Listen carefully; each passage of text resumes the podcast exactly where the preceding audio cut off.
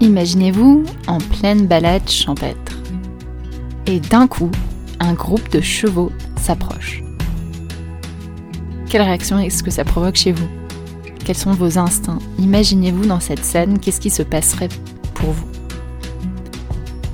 Dans l'épisode du jour, je vous emmène découvrir Anne Angebeau et une séance d'équi-coaching qu'elle a réalisée pour une adolescente. C'est un épisode où on parle du lien unique qu'Anne entretient avec ses chevaux de comment elle s'allie avec eux pour mieux accompagner les jeunes qu'elle suit. Nous y parlons également de décharge émotionnelle, du pouvoir des animaux et du coaching. J'ai vécu une séance d'équipe coaching il y a quelques semaines avec Anne et je vous avoue que l'effet était particulièrement bluffant pour moi. Bon, j'avoue, je suis une grande fan d'animaux, de chevaux, mais c'était vraiment un moment très particulier et j'avais à cœur de vous partager cette histoire-ci, qui, n'est pas celle de, de ma séance de coaching, mais celle d'une adolescente que Anne a accompagnée. Je suis Lily, facilitatrice et créatrice de La Licorne, le podcast pour découvrir des histoires de moments extraordinaires, que ce soit au travail, entre amis, en couple, dans la vie privée ou encore même avec les animaux.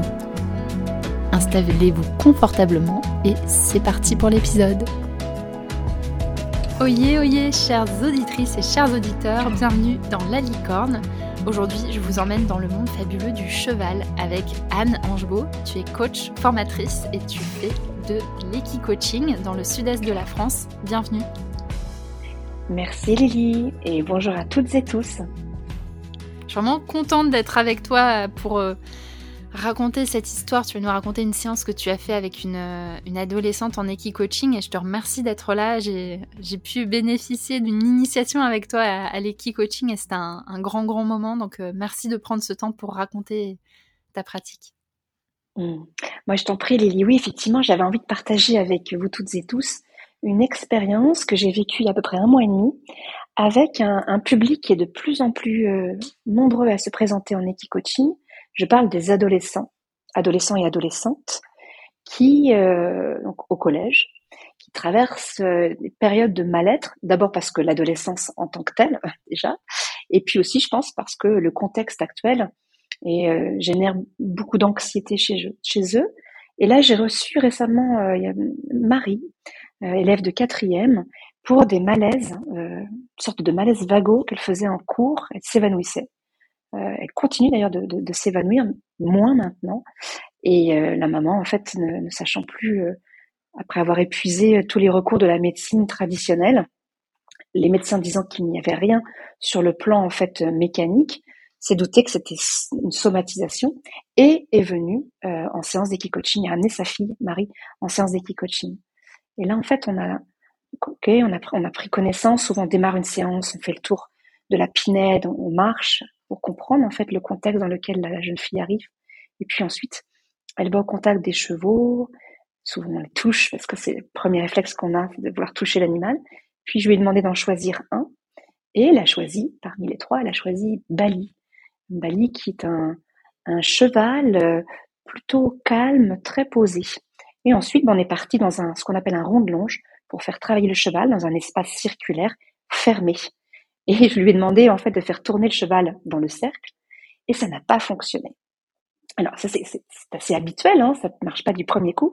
Sauf que là, pour Marie, le fait que le cheval ne tourne pas dans le cercle a généré chez elle une, une énorme crise. Elle a commencé effectivement à, à taper, euh, taper euh, du pied sur le sol, à se mettre à crier. Et j'ai vu effectivement son comportement se modifier. Euh, donc là, je suis intervenue et je l'ai fait sortir et le cheval et la jeune fille de cet endroit-là. On est reparti marcher et je l'ai prise en fait avec mes mains pour calmer parce qu'elle elle, faisait une crise vraiment, peut-être comme elle en faisait déjà dans le milieu scolaire ou dans son milieu familial. Et j'ai pu, grâce à l'exercice avec le cheval, on a débriefé ensemble. Une fois que je l'ai eu calmé, ça m'a quand même pris dix minutes pour calmer cette crise. Hein. C'était des convulsions au niveau du corps, problème de respiration.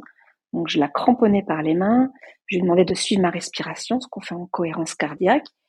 Elle est revenue plus calme au bout de dix minutes et on a, on a pu revenir sur l'expérience. Et en fait, ça a généré chez elle une frustration insoutenable sur le plan émotionnel de ne pas réussir à faire faire au cheval Bali ce qui était demandé. la consigne, c'était de faire circuler le cheval mmh. sur le cercle. Elle n'a pas réussi. Et, c'était tellement une leçon énorme de découvrir que cette jeune fille, en fait, toute sa vie, était en stress, en anxiété, parce que un, mécanisme, un mécanisme s'était mis en place. Il fallait qu'elle réussisse tout ce qu'elle entreprenait. Donc avec sa sœur, elle avait des problématiques relationnelles parce qu'il fallait qu'elle réussisse sa relation avec sa sœur. Avec ses parents, pareil. À l'école, pareil. Et tout, il y avait une dimension en fait disproportionnée de, de ce désir de, de réussir tout ce qu'elle entreprenait. En et ça, ça, s'est révélé en l'espace de, allez, on va dire 20 minutes, 20 minutes. Et c'était, incroyable parce que Bali, euh, c'est un, cheval qui, en général, est très obéissant et il fait exactement ce qu'on lui demande de faire. je me suis dit, mais c'est fou, ce cheval, aujourd'hui, il me pointe du doigt ce qui va pas chez Marie en refusant de faire un exercice qu'il a tellement l'habitude de faire. Donc, ouais, j'ai trouvé ces moments, ce moment merveilleux. Vraiment. Qu'est-ce qui, qu'est-ce qui a permis cette prise de conscience? Parce que là, aujourd'hui, dans la manière dont on parle, euh, voilà, Marie a eu cette prise de conscience, mais est-ce que c'est toi qui l'as amenée? Est-ce que c'est toi qui l'as vue et qui lui a expliqué? Comment est-ce qu'elle a réussi à s'en rendre compte?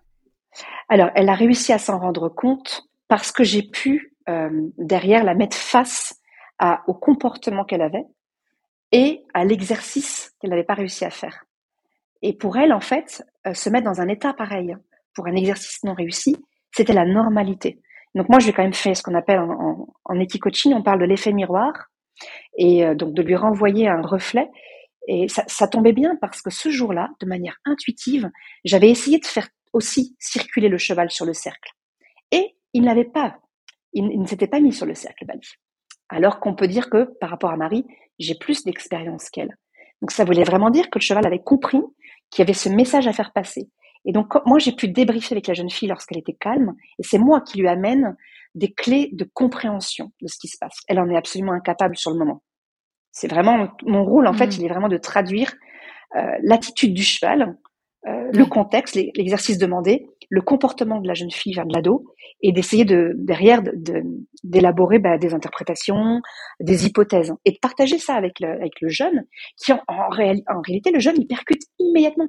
Il dit mais oui mais elle, disait en colère mais c'est toute ma vie ça, c'est toute ma vie, mais je comprends pas pourquoi je peux pas réussir, pourquoi je peux pas contrôler tout et contrôler? Et en fait c'est sorti comme un geyser. Et euh, tout l'enjeu après derrière c'est de à partir de cette prise de conscience de que fait le jeune, c'est de l'amener en fait à modifier son comportement. Donc là, avec Marie, ce qu'on a travaillé ensuite et qu'on continue de travailler, c'est comment, comment je gère mieux ma frustration de ne pas réussir tout ce que j'entreprends. Comment j'accepte, par exemple, euh, je lui dis, mais pour réussir un exercice, est-ce qu'il faut être tout seul quand un exercice à deux? Est-ce qu'il faut être deux pour, pour, vraiment mériter la réussite? Il me dit, bah, elle a réfléchi, hein. il faut être deux. Je dis, ok. Je dis, mais du coup, le fait que tu ne réussisses pas, est-ce que ça t'incombe à toi toute seule ou est-ce que ça incombe à vous deux, à toi et à Bali, le cheval? Et là, en fait, petit à petit, elle comprend qu'en réalité, la, réussir quelque chose, que ce soit des relations ou, des exercices à l'école, ça ne relève pas que de soi, ça relève d'interaction avec le monde. Et après, du coup, on va aller travailler sur bah, comment je me reconnecte, comment je me relie aux autres, euh, comment je me relie à, à la réussite, un exercice de maths, un exercice d'anglais et, comment je fais en sorte que ça ne soit plus, que je n'ai plus cette croyance que tout repose sur mes épaules.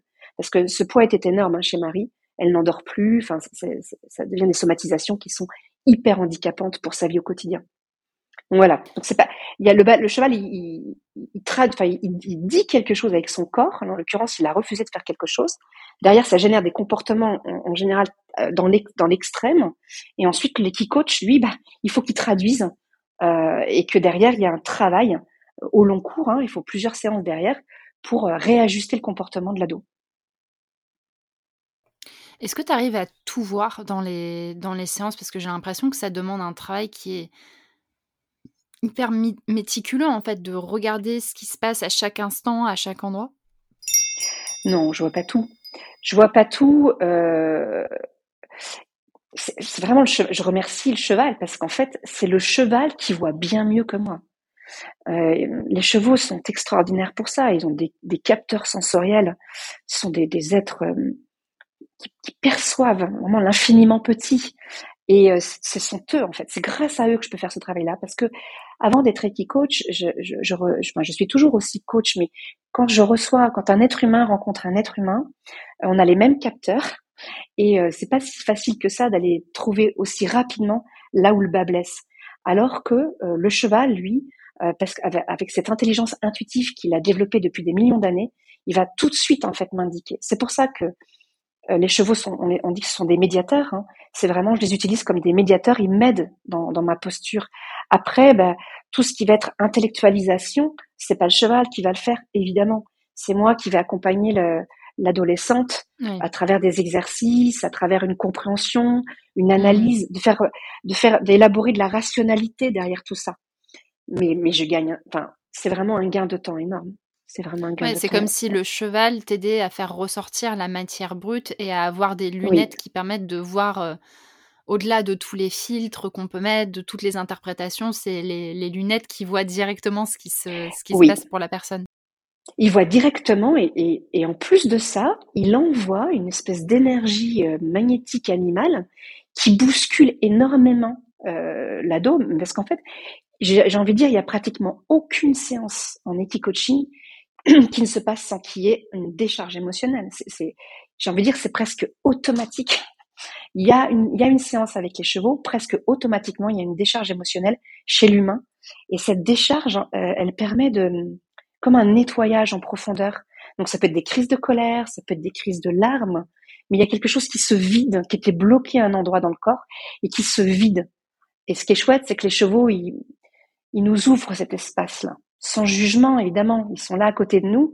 C'est merveilleux de voir comment, bah voilà, dans, dans un excès de chagrin, le cheval tout à coup prête son encolure, prête son flanc, est complètement présent ne bouge pas d'un centimètre juste pour accueillir cette émotion-là.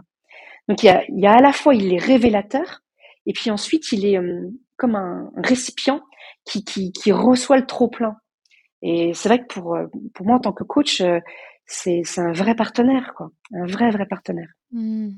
Je, je, me demande, est-ce qu'il y a des démarches, des, des démarches, des décharges émotionnelles positives, entre guillemets, où, je sais pas, d'un coup, quelqu'un va avoir un, un, élan de désir, de joie, de spontanéité, de créativité? Parce que là, on parle du, du déchargement émotionnel plutôt de, de, de, vidage de colère, de, de dégoût, de tristesse. Est-ce que ça marche dans l'autre sens? Alors, ça peut marcher dans l'autre sens.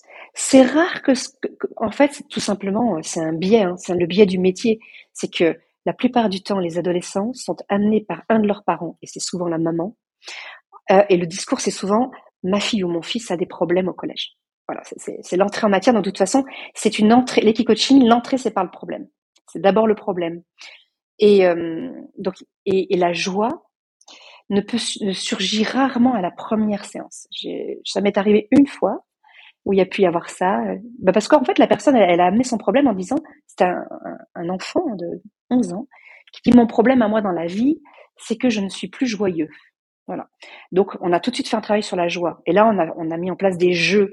On a fait galoper les chevaux dans la pinède. En courant après, on a fait un jeu de cache-cache parce que les chevaux sont habitués chez moi ils, ont appris à se cacher à des endroits en sachant très bien qu'ils allaient être débusqués et repartir au grand galop, etc. Et, et en fait, les, les, les, enfants, les adolescents qui, qui vivent cet exercice-là, en fait, ça les met dans une oui, dans un enthousiasme. Ils courent, ils rigolent. Et mais ça, c'est rarement la première séance en fait, Lily. C'est souvent, euh, c'est souvent comme comme s'il fallait d'abord décharger les émotions euh, inconfortables que sont la tristesse, la colère, la frustration, euh, l'inhibition, tout ce qui est anxiété, la peur. Il y a des grandes peurs. Il y a, beaucoup d'ados qui viennent pour, qui vivent des, des situations de, de, rejet en fait au collège. Euh, on n'a jamais autant parlé de, de profils hypersensibles qui sont des traits des traits de la personnalité, d'hypersensibilité. Et aujourd'hui, euh, voilà, cette hypersensibilité se trouve confrontée à la dureté de la façon dont on se parle sur les Snapchat, les Instagram et compagnie. Et donc, du coup, la plupart du temps, c'est d'abord décharger ces émotions très encombrantes pour ensuite retrouver une forme de légèreté. Et ce qui est très rigolo, c'est qu'avec les trois chevaux avec lesquels je travaille, il y a Bali qui est vraiment dans la tristesse, Samba qui est plutôt la jument qui représente la colère, et Baito, lui, c'est plutôt le cheval joyeux, justement. Il est très, très joueur. Eh bien, Baito, sans que je ne dise rien sur la personnalité des chevaux, il est rarement choisi dans les premières séances c'est très souvent soit Samba, soit Bali, donc qui représentent la colère ou la tristesse, qui sont choisis par les, les, les enfants, les ados qui viennent qui viennent en séance d'équi-coaching, comme si la joie euh, que diffuse le cheval Baïto, en fait, il savait que c'était pas là qu'il pouvait aller d'abord. Et je me suis fait cette réflexion il n'y a pas si longtemps, en fait. C'était c'est assez incroyable. Et depuis, je tiens une sorte de main courante pour pour vérifier en fait, pour vérifier que mes observations euh, sont justes. Et j'ai pour le moment, j'ai un j'ai un sans euh, j'ai un sans faute dans le sens où systématiquement une personne qui veut travailler sur de la déprime, de la dépression, euh, du burn-out, du d'épuisement professionnel, va aller chercher Bali en premier. Donc le cheval triste. Et toutes les personnes qui sont plutôt dans dans des qui ont subi des licenciements, euh, qui sont dans des traitements abusifs, de harcèlement, etc., vont sont dans la colère et vont aller choisir la jument. Et ça m'a vraiment énormément étonnée. C'est comme si les chevaux en fait euh, attiraient à eux comme si les chevaux qui avaient eu des problématiques en fait semblables aux humains, en fait, ils s'attirent les uns les autres. Donc, pour le moment, j'en suis encore à, à, la phase d'observation de ça. Mais pour les adolescents, c'est pareil, c'est toujours, c'est toujours comme ça. Donc le cheval baïto, le cheval joyeux, lui, euh, il travaille, mais plutôt dans les, dans en deuxième, euh, en deuxième séquence de parcours d'équipe coaching. Pas, pas au début, hum, parce que. Hum, et comment est-ce qu'un cheval devient un équi-coach? Ah, mais c'est une très bonne question, Lily, parce que justement, euh, tout cheval ne peut pas être euh, équi-coach. Euh, d'abord, il faut un équilibre. Il ne faut pas que ce soit un cheval qui était, entre guillemets, cassé, c'est-à-dire dont la personnalité a été soumise, comme on peut trouver dans certains clubs équestres, où les chevaux, en fait, sont fatigués, ils sont normalisés par le fait de répéter tout le temps les mêmes choses. Euh, donc moi, mes chevaux sont en pleine nature. Il n'y a pas forcément d'abri, ils s'abritent sous les arbres et euh, il n'y a pas trop d'interaction pour qu'ils gardent des codes, euh, des codes un peu naturels. Ils sont pas non plus sauvages, hein, parce que s'ils étaient pour le coup sauvages, on ne pourrait pas les pourrait pas les approcher. Donc il faut quand même que ce soit des chevaux qui soient habitués à la présence humaine. il y a une espèce d'équilibre à trouver entre un cheval qui n'est pas trop parce que c'est pas intéressant d'avoir un cheval complètement euh, obéissant et normé, parce que là, du coup, il va, être, il va, il va moins raconter de choses dans son interaction avec l'humain. Donc, il faut plutôt des chevaux un peu euh, très très naturels qui sont restés très proches de la de leur état un peu primaire, mais il faut pas non plus qu'ils soient euh, trop sauvages non plus. Voilà. Donc, il y a un entre deux. Moi, je, travaille très peu. Je, moi, je monte, je, je, monte peu mes chevaux. Les chevaux sont peu montés. Euh, ils sont beaucoup tout seuls avec euh, ils sont mélangés aussi avec un âne et, euh, et puis ils sont vraiment ils, subissent le vent, la pluie, euh, voilà, et de manière à ce que ils mmh. restent très comment dire très premiers dans, dans leur dans leurs émotions à eux aussi. Peut-être une dernière question. Toi, qu'est-ce qui te passionne le plus dans l'équi-coaching ah, ce qui me passionne le plus, euh, ah, y a, donc il y a deux choses. Il y a, y a la passion dans le sens l'étonnement. Je, je suis totalement scotché de la rapidité avec laquelle un cheval peut immédiatement toucher le, le, la blessure de l'humain. Ça, ça me, ça, ça fait, ça fait quand même plusieurs années maintenant que je pratique. Je, je, je, je, je n'en reviens toujours pas. Je n'en reviens toujours pas. Et je pense que c'est ce qui anime ma passion, c'est ce côté mystérieux euh, de, la, de, de, cette chimie qui peut y avoir entre l'animal et l'humain. Il y a quelque chose qui, qui nous échappe à nous, les êtres humains, et, euh, et je, je, suis très très, je crois beaucoup en fait euh, pour pour notre avenir, puisque nous sommes en train de repenser le monde. Je crois beaucoup dans cette source d'inspiration que peuvent nous apporter les animaux et notamment les chevaux. Donc ma passion c'est ça, c'est c'est ce mystère et cette, cet espoir de réinventer euh, notre rapport à la nature et au monde. Mm. Ben je, je, souhaite à chacun de pouvoir goûter à ça parce que c'est, mm. c'était vraiment une expérience merveilleuse d'être avec toi et moi je sais que ça m'a vraiment reconnecté à, bah, ma, à cette passion en fait pour les animaux, pour le, pour le vivant et, et je mm. souhaite que les personnes qui nous écoutent puissent aller goûter à, à ça si ça les appelle. bah, écoute, oui, ils seront les bienvenus. C'est vrai que hum, très souvent, il suffit de passer, il n'y a pas besoin de beaucoup de temps, euh, tellement c'est euh, émotionnellement fort.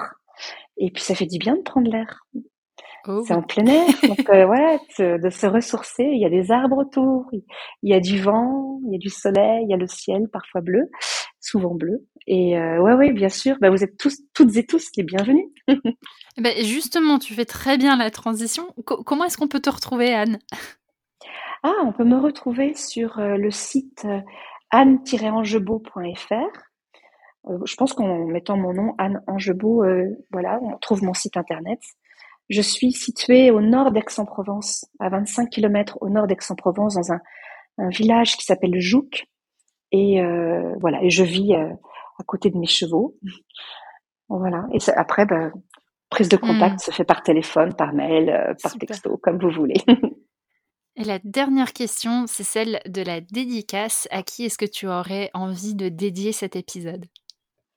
Alors, je dédie cet épisode à Samba. Euh, Samba, c'est la, jument, en fait, que j'ai adoptée en 2017. Une jument qui devait partir à la boucherie. Une belle jument. Une jeune jument, une magnifique jument, qui, parce qu'elle avait développé une contraction musculaire, contracture, était promise à la boucherie. Et cette jument, en fait, elle a vraiment, elle est un modèle de résilience. Donc je lui, je lui, c'est elle qui m'a mis sur la voie de l'équicoaching.